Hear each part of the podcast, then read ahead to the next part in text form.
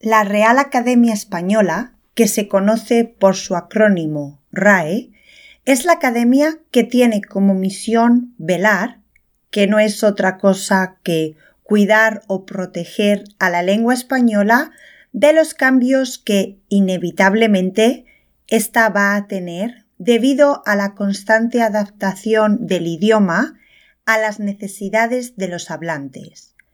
Entonces, la RAE intenta que estos cambios no rompan la unidad esencial que es común a todo el ámbito hispánico. Del mismo modo, necesita también manifestar la evolución de la lengua y que ésta conserve las características típicas de la misma. Esta academia está formada por 46 académicos elegidos entre las personas que consideran más dignas.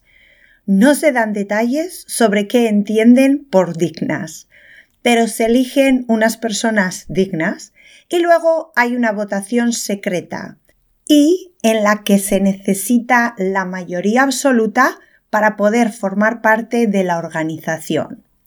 Entre otras funciones, la RAE cada año tiene la misión de incorporar nuevos términos, nuevas palabras al diccionario de acuerdo a los acontecimientos que han pasado y han generado nuevas palabras, o debido a que algunas palabras se han popularizado en el día a día.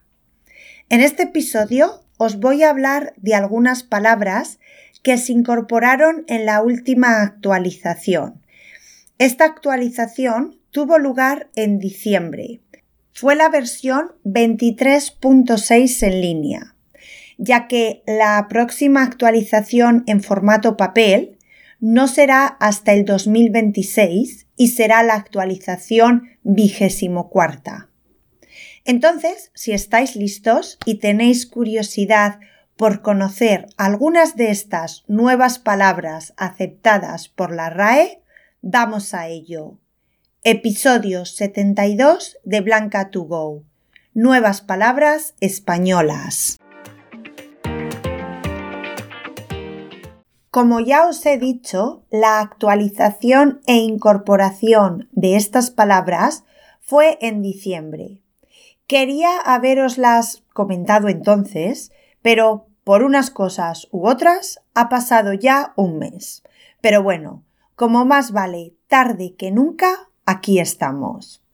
Ya os he dicho que esta fue la vigésimo tercera edición donde se incorporaron al diccionario 280 términos nuevos.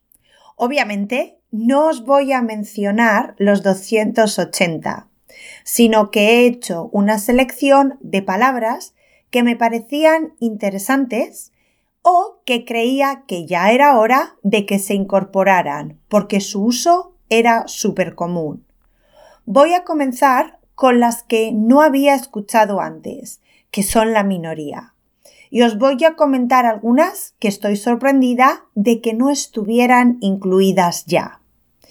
La primera es videojugador, que es una persona que juega a videojuegos de forma habitual. Nunca la había escuchado. Otra es agioscopio, que se escribe con H, y es la apertura pequeña en la pared de una iglesia a través de la cual puedes ver el altar. La verdad que esta apertura, este hueco, es muy común especialmente en ermitas e iglesias pequeñas, pero nunca me había parado a pensar qué nombre tenía. Ahora sé que tiene uno y lo conozco. Dos palabras dentro del género literario son García Marquiano y Cortazariano, que son las palabras usadas para hablar sobre algo relacionado con el escritor colombiano Gabriel García Márquez o el argentino Julio Cortázar, respectivamente.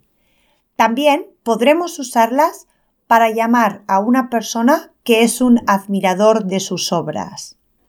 La última que voy a mencionar en este grupo de palabras que no había escuchado antes es grasitud, que es algo que tiene una presencia o exceso de grasa y que es particularmente usada en algunos países de América Latina.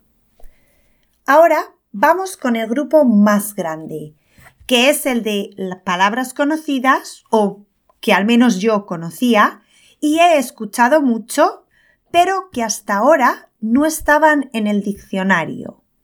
Algunas de esas palabras son panetone o su versión americana panetón, que no sé cómo no estaba incluida antes, ya que es un postre súper común en Navidad. Es ese bizcocho navideño de origen italiano. También se añadió la palabra micromachismo, como la forma de machismo que se manifiesta en actos pequeños, gestos o expresiones normalmente inconscientes. Otra, con el prefijo micro, es micromecenazgo, que se usa para indicar la financiación de un proyecto gracias a la colaboración de mucha gente que hace pequeñas aportaciones de dinero.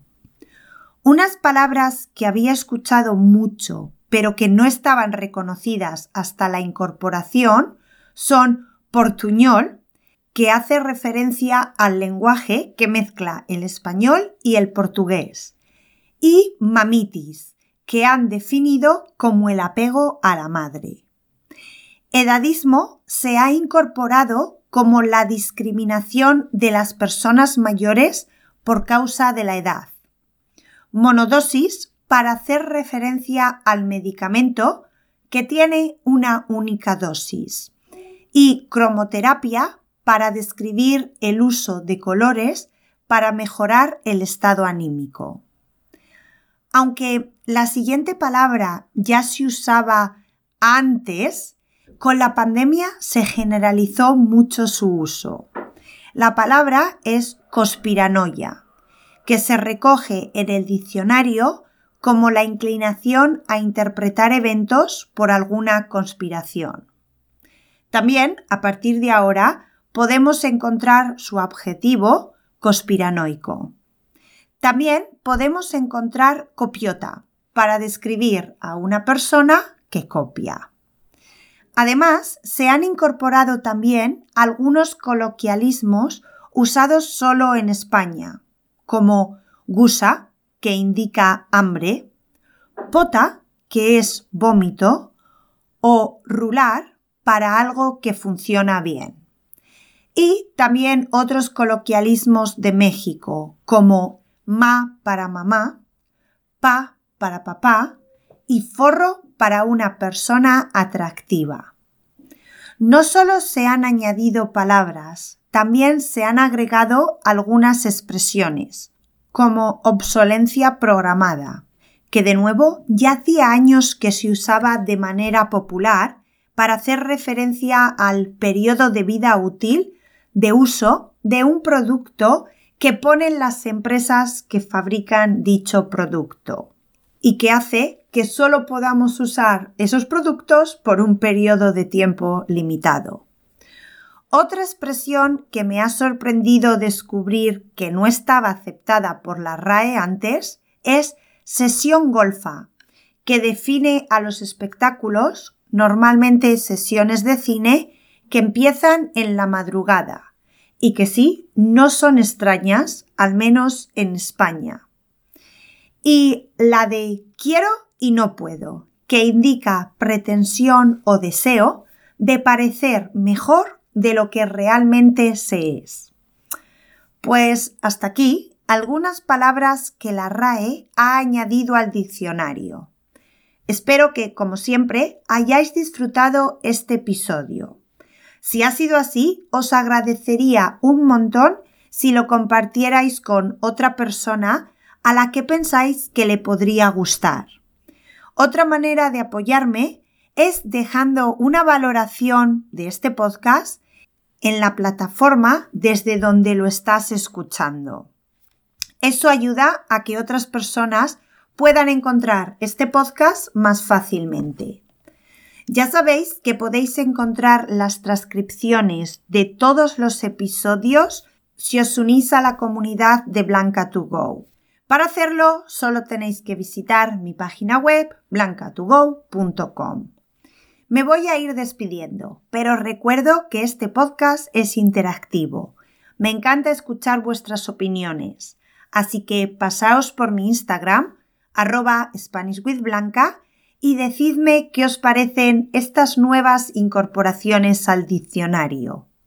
¿Habíais escuchado antes alguna de estas palabras? Espero vuestros comentarios, pero por ahora me despido, aunque es solo hasta la próxima semana. Un abrazo fuerte.